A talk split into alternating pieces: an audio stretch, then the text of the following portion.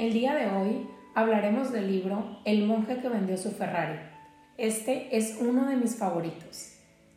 Es un libro en el que se cuenta la emotiva historia de Julián Mantle. Mantle es un gran abogado cuya vida siempre había estado basada en el trabajo.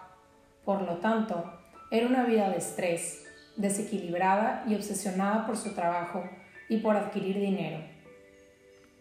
Él tenía todo lo que un abogado podía soñar. Grandes casos, reconocimiento, la gente en los juzgados le temía y millones de cosas materiales. Su vida giraba totalmente en torno a eso, al reconocimiento de la gente, a poder comprarse cosas, incluso sin poder disfrutarlas, y a ganar grandes casos. Un día tuvo un infarto que casi lo mata. Tras ese, este episodio en su vida, él se da cuenta que padece dicha enfermedad por la forma en la que está llevando su vida. Y él decide que quiere vivir y que quiere vivir mejor. No en cuanto a lo material, sino en cuanto a lo que tenemos todos como humanos en nuestro interior. Entonces, él decide dejar toda su vida laboral vender todas sus pertenencias, no despedirse ni de su amigo John y emprender un viaje al Himalaya para encontrar los secretos de la felicidad y del esclarecimiento, por medio de la cultura y la sabiduría de unos hombres sabios. En dicho viaje, conoce a una comunidad de sabios y gracias a la convivencia con ellos y sus enseñanzas, descubre lo que estaba buscando y cómo poderlo poner en práctica en su vida.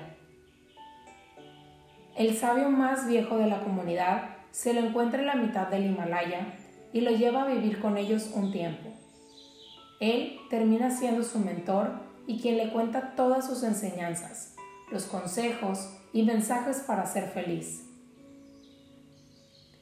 La forma en la que Mantle logra contarle al lector todo el aprendizaje de su viaje es por medio de una noche de larga charla con su compañero John, en donde le explica todos los secretos que debe saber y practicar para poder ser feliz.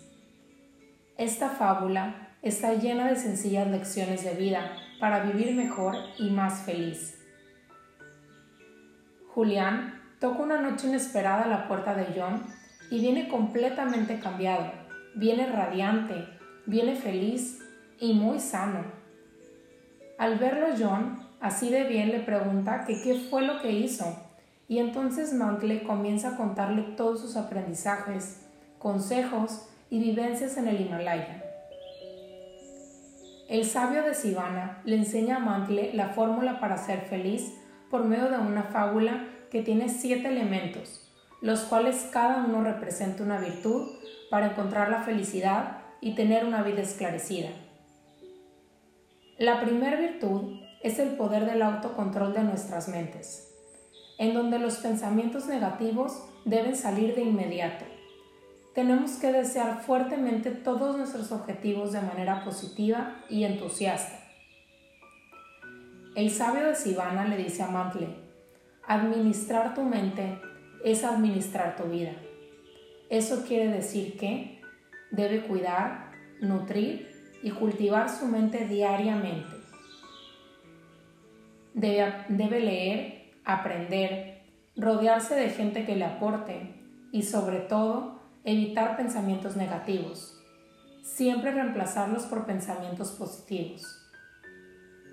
Le cuenta que no importa qué te ocurra, qué tan grave sea, uno debe buscar lo positivo del suceso y sobre todo uno debe ser capaz de elegir cómo reaccionar ante cada uno de los eventos. Además, la calidad de vida que tenemos es consecuencia de la calidad de pensamientos que tenemos todos los días. Es muy importante que no solo trabajes en tu mente, pues el sabio de Sivana también decía que tenemos que tener equilibrio entre nuestra alma, cuerpo y mente. La segunda virtud que le enseña a Mantle es dirigir la vida hacia un, objetivo claro, puntual y preciso.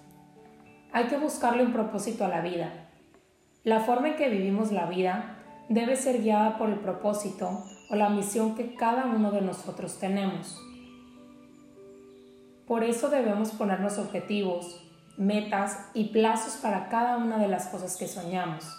Para poder lograr algo, primero hay que soñarlo y luego arriesgarse a hacerlo. Como diría el sabio, el propósito de la vida es una vida con propósito. Tenemos que comprometernos en alcanzar lo que queremos.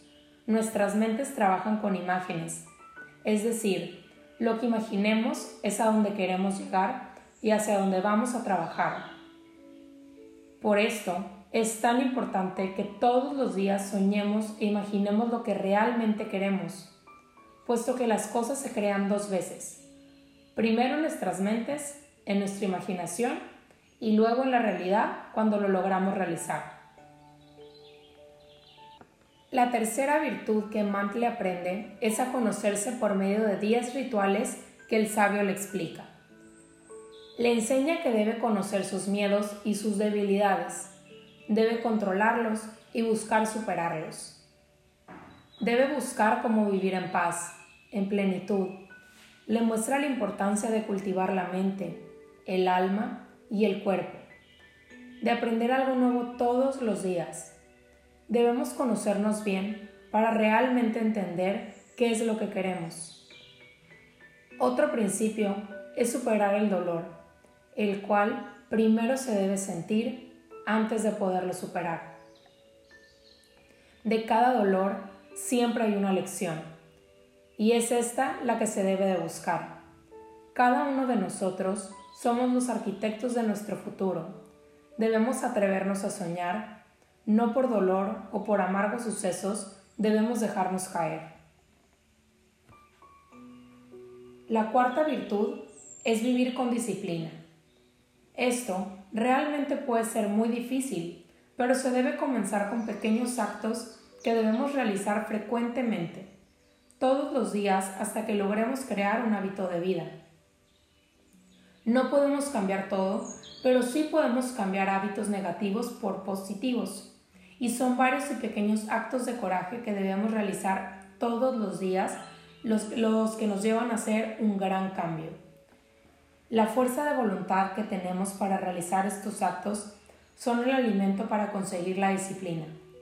La fuerza de voluntad realmente es una virtud esencial para tener una vida realizada.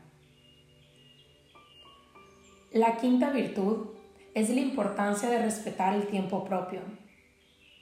Lo más valioso que tenemos en nuestras vidas es el tiempo. Es lo más preciado y no es renovable. No debemos perder el tiempo en cosas que no valen la pena. Evitemos también las personas que nos hacen perder el tiempo.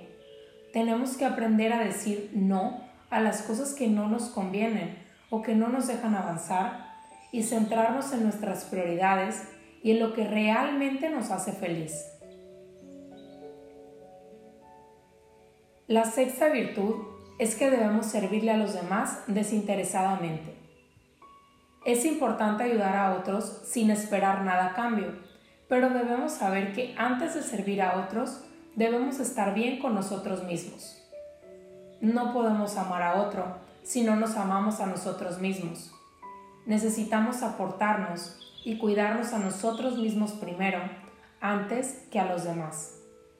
De igual forma, al cuidarnos, al amarnos y al aportar buenas cosas a nuestras vidas, estamos aportándole lo mismo a las personas que están a nuestro alrededor.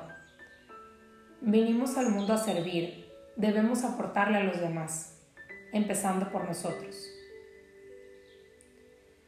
La séptima virtud es la importancia de la reflexión cotidiana.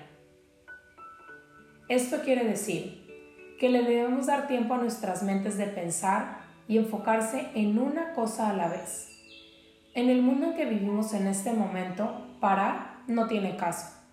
Vivimos agitados y ocupados con muchas cosas a la vez, queriendo hacer millones de actividades en un solo segundo.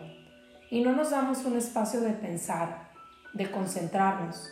Y es muy importante que nos demos este espacio, que nos concentremos, que vivamos el ahora y le demos paz por un momento a nuestras mentes. Debemos abrazar el presente tenemos que entender que la felicidad no es un destino, sino un camino. No podemos sacrificarla al estar pensando en el futuro, en el pasado, en qué pasaría si, sino que debemos vivir el ahora y pedalear el presente. Debemos saborear el viaje de ser feliz poniendo atención y disfrutando de las cosas más simples que estoy viviendo en cada momento. Vivir como si fuera el último día. Estas son las siete virtudes que el sabio de Sivana le enseña a Mantle. Para cada una de estas virtudes, el sabio le cuenta otras reflexiones, otras enseñanzas, otros consejos que le ayudarán a poner en práctica dichas virtudes. El sabio no solo se las cuenta, sino que también le da técnicas para poder ponerlas en práctica. Al final, todas estas virtudes las conocemos mediante una larga conversación que John y Mantle tienen, puesto que el sabio le dice a Mantle que ahora fuera a su casa y le enseñara a todo el que pudiera el secreto para ser feliz y tener una vida esclarecida. Gracias por estar aquí. Gracias por estar para ti. Este escrito viene de Mentor of the Billion. Gracias, gracias, gracias.